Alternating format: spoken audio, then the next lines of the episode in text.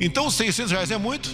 O Paulo Guedes, alguém falou da economia em 200. E na Câmara, por exemplo, vamos supor que chega uma proposta de duas de 300. Se a Câmara quiser passar para 400, 500 ou voltar para 600, é o veto. Vamos pedir um auxílio para quem tirou seu emprego, né? Olá, minha gente, estamos de volta aqui com a nossa série Réu Confesso para tratar dos crimes do presidente na pandemia.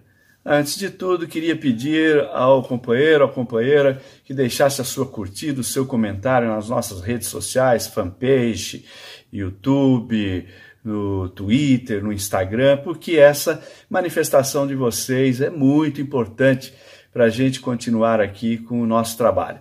Hoje vamos falar de mais um crime do presidente, o auxílio emergencial insuficiente e fome. Como já está comprovado, Jair Bolsonaro optou desde o começo da pandemia pela estratégia da chamada imunização de rebanho, mesmo consciente de que isso provocaria a morte de centenas de milhares de brasileiros. E é essa estratégia que explica as repetidas sabotagens do auxílio emergencial feitas pelo governo federal. Afinal, por que um presidente que desejava ver a população exposta à Covid-19 se esforçaria para pagar um auxílio emergencial digno, que permitiria às trabalhadoras e aos trabalhadores ficarem em casa, protegendo a si mesmos e a seus familiares? Na lista em que confessa os crimes de Bolsonaro e seus ministros, a Casa Civil da Presidência da República anota, aspas, o governo demorou a pagar o auxílio emergencial. Fecha aspas. Mais uma vez, trata-se de uma afirmação inquestionável.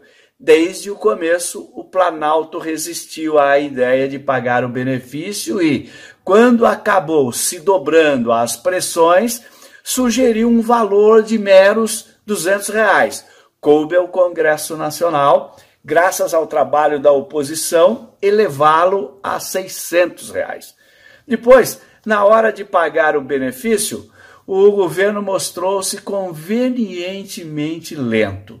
No fim de abril, mais de 40 dias depois do anúncio do auxílio, feito em 18 de março, pelo menos 30 milhões de pessoas ainda esperavam o pagamento da primeira parcela, engrossando as filas em frente a agências bancárias, numa aglomeração que muito deveria agradar ao presidente genocida.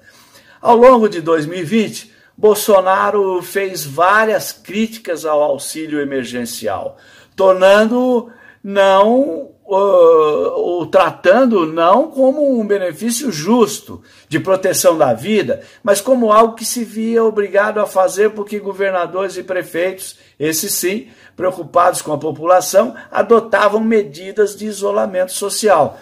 Em setembro de 2020, após reduzir o valor para 300 reais, Bolsonaro deixou claro durante uma live que não desejava pagar o benefício e recomendou aos brasileiros, aspas, vão pedir o auxílio para quem tirou seu emprego, para quem falou em fique em casa. Fecha aspas. Sem auxílio, sem emprego e com fome, a verdade é que, ao se verem entre proteger a vida dos trabalhadores ou agradar aos rentistas e aos que colocaram no poder Bolsonaro e seu ministro da Economia, Paulo Guedes, escolheram a segunda opção. Em dezembro de 2020, quando a Europa já via a segunda onda matar mais que a primeira, provocando nova leva de lockdowns, Guedes cinicamente anunciava o fim do auxílio emergencial e prometia uma recuperação da economia em V. Aspas. As pessoas estão voltando ao trabalho. A doença fez um retorno, mas não podemos falar em segunda onda, disse o ministro Guedes.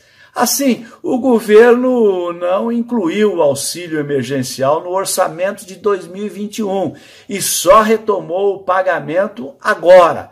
E mesmo assim, apenas depois é, de enviar ao Congresso uma medida provisória que buscava exterminar ainda mais direitos das camadas mais pobres e prever um orçamento para a saúde menor que o de 2020. Os resultados dessas escolhas todos vêm hoje. O Brasil chega a quase 500 mil mortos pela Covid-19 e o número só cresce.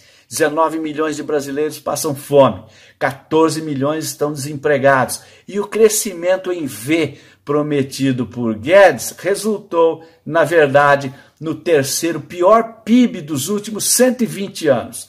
Todos esses são resultados de um crime pelo qual Bolsonaro e seus ministros devem pagar. E a CPI da Covid no Senado avança para comprovar esses crimes e fazer com que eles sejam explicados ao país. Por hoje era isso. Muito obrigado e até a próxima.